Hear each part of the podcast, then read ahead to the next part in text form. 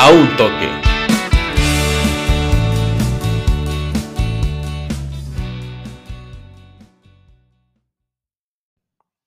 ¿Qué tal amigos? Bienvenidos a una nueva edición de su podcast de preferencia a un toque. Yo soy Gilberto Galván y en esta ocasión vamos a armar un episodio fugaz, un episodio corto de este su podcast de preferencia para hablar y tomar y tener información de última hora. Hace unos minutos, Ricardo El Tuca Ferretti, el todavía técnico de los Tigres de la Autónoma de Nuevo León, ha declarado en conferencia de prensa de emergencia que al finalizar el Guardianes 2021 dejará de ser el técnico después de 11 años ininterrumpidos del equipo de San Nicolás de los Garza. Esta es una historia a voces que se venía contando desde hace varios días, en donde la gestión, por así decirlo, nueva del nuevo vicepresidente de los felinos, Mauricio Culebro, iba a empezar a colocar matices de lo que va a ser su reinado dentro de la institución Azul, ya que en unos meses también es más que probable que tome la presidencia y el puesto que va a dejar vacante el ingeniero Alejandro Rodríguez.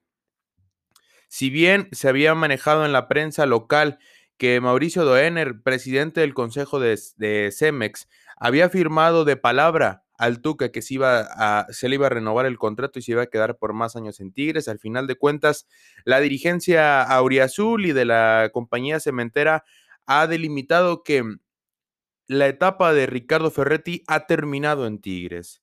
Se han manejado dos nombres específicos, además de una lista, se dice larga, que tiene la dirigencia cementera para poder colocar al nuevo mandamás del plantel.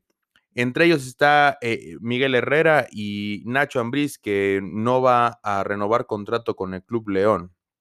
Pero no estamos aquí para hablar de ello, sino de, de lo que ha hecho Ricardo Ferretti al frente de la institución. A ver, las eh, ha sido no polarizada la opinión de la afición felina.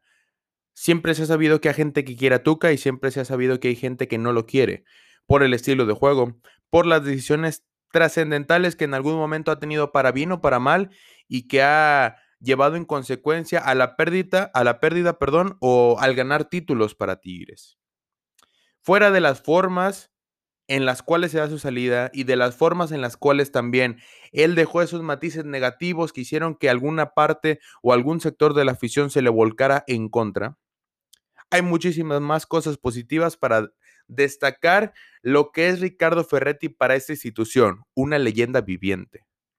Y que no le tiemble la lengua y que no le tiemble los dedos para poder decirlo o escribirlo. Ricardo Ferretti es una leyenda absoluta de los Tigres y se le tiene que reconocer como tal.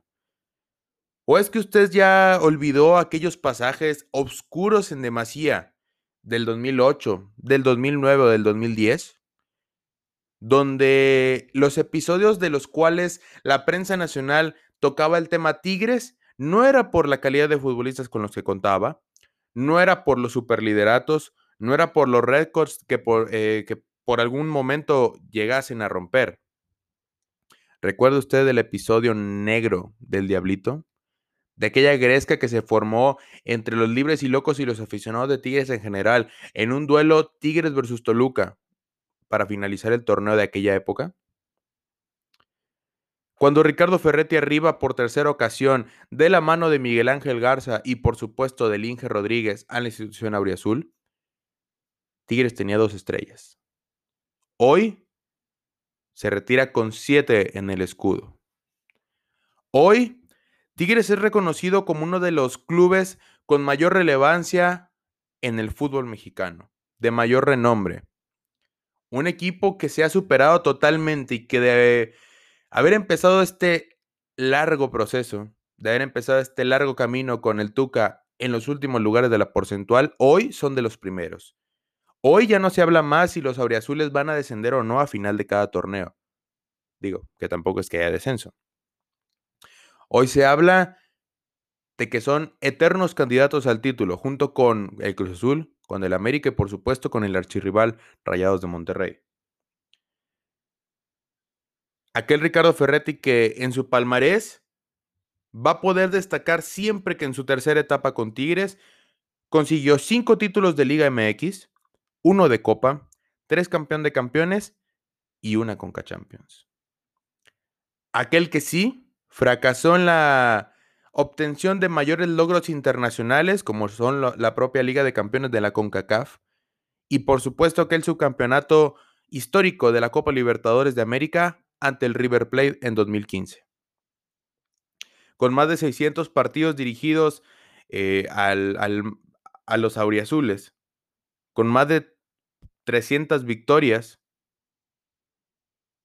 ¿cómo es posible que a Ricardo Ferretti no se le quiera dar ese, ese mote de leyenda?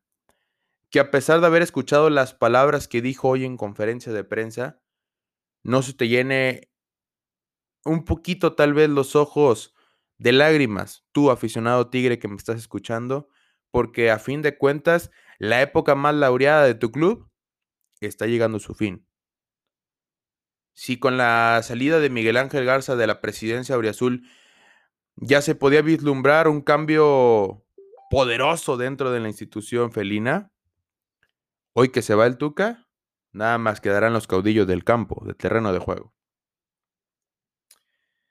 Criticar a Ricardo Ferretti por perder títulos sería tan estúpido como decir que los títulos no valen nada si no se juega bien. Sí, que muchos de nosotros nos quedamos con las ganas de ver un Tigres espectacular, un Tigres que marcara época no solamente la obtención de los, trofeos, sino también en el estilo de juego que si no se pidiese que arrasara a los rivales, sí que dominara de principio a fin.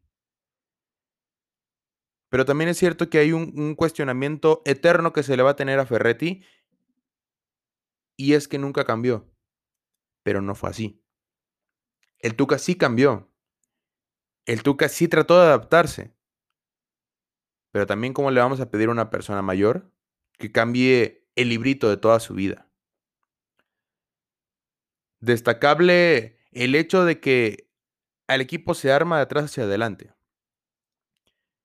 Y a pesar de que este Cruz Azul de 40 puntos de este Guardianes 2021 impresionara, es válido decir que no ha podido lograr en dos partidos restantes, ahora uno, igualar o pulverizar el récord de Tigres de la defensa menos goleada en un torneo corto.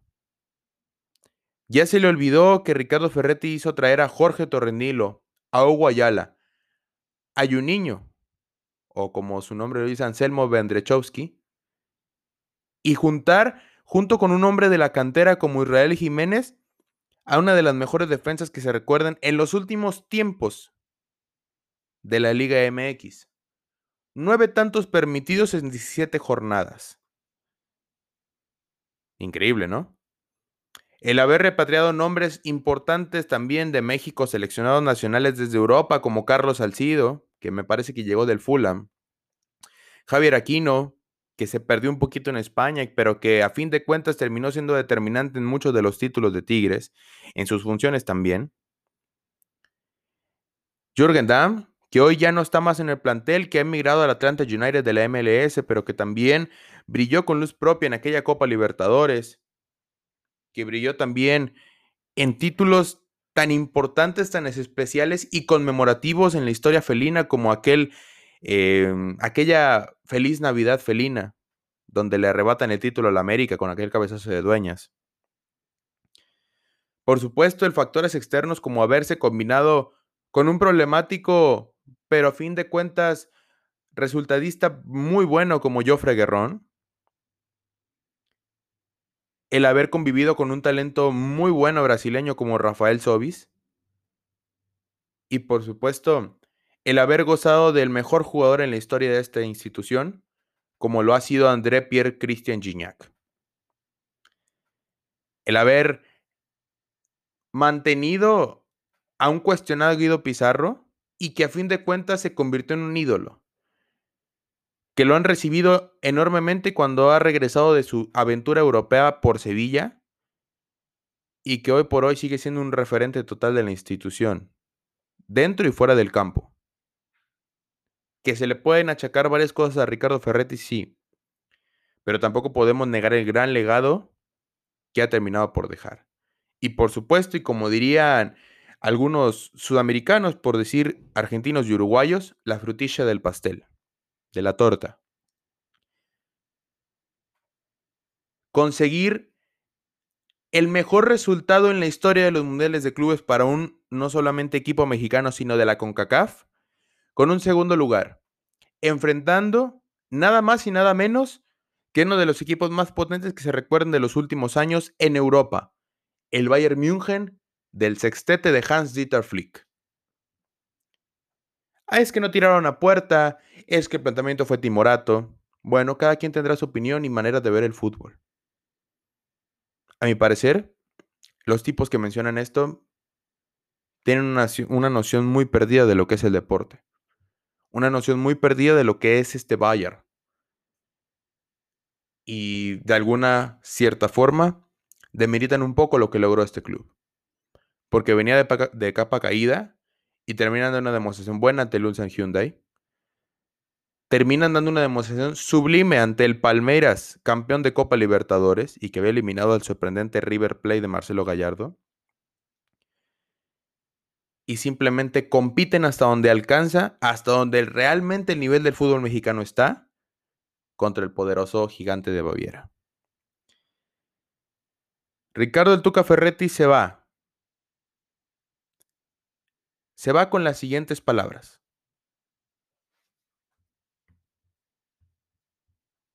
No hay tema más y terminando la temporada es definitivo. Punto. Y no vuelvo a hacer comentario. Y escuchado esto, sigo con el discurso. ¿Se va Ricardo Ferretti? Sí. ¿Era el tiempo de irse? También. ¿Las formas fueron las correctas por parte de la directiva? No.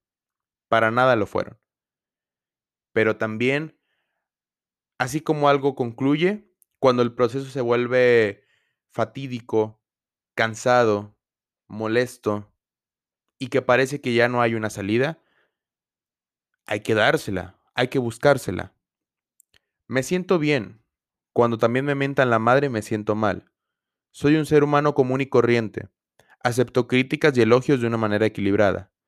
Soy una persona honesta, cumplidora, comprometida, de palabra. Supe entregar todo a mi equipo. Es lo que siempre hice en todas las instituciones que estuve, más en esta, que me dieron la oportunidad de estar 10 años. Porque sí, todos nos quedábamos con la imagen del Tuca gruñón, del Tuca grosero, pero más allá existía o existe la persona de Ricardo Ferretti un tipo noble, un tipo trabajador, un tipo que cree en la disciplina y que, adaptado y apegado a su librito, hizo de los Tigres de la Autónoma de Nuevo León una de las instituciones más competitivas, rentables y de renombre en los últimos años en el fútbol mexicano. Como periodista, como reportero que cubre en la Sultana del Norte, es decir, en la ciudad de Monterrey, no me queda más que agradecerle porque gracias a esa competencia que implementaron Rayados y Tigres durante tantos años, con Ricardo Ferretti al frente de, los felinos, nos terminó por llenar de muchas oportunidades muy lindas para cubrir. A pesar de las diferencias que afición, prensa e incluso dirigentes y jugadores pudieran tener con él, repito, no se le puede negar el mote de leyenda absoluta a un hombre que dejó todo a un hombre que rompió los estándares del fútbol actual al quedarse casi, o bueno, 11 años en una institución y dando resultados por demás mejores y mayores de lo que se esperaba. Señores, la época del bigotón se ha terminado. Un horizonte un poco incierto vislumbra en el atardecer de la Sultana del Norte para Cemex y para Tigres. Pero eso ya lo hablaremos en un próximo podcast. Que la pelotita siga rodando, aunque ya no sea así, para los Tigres de Ricardo Ferretti.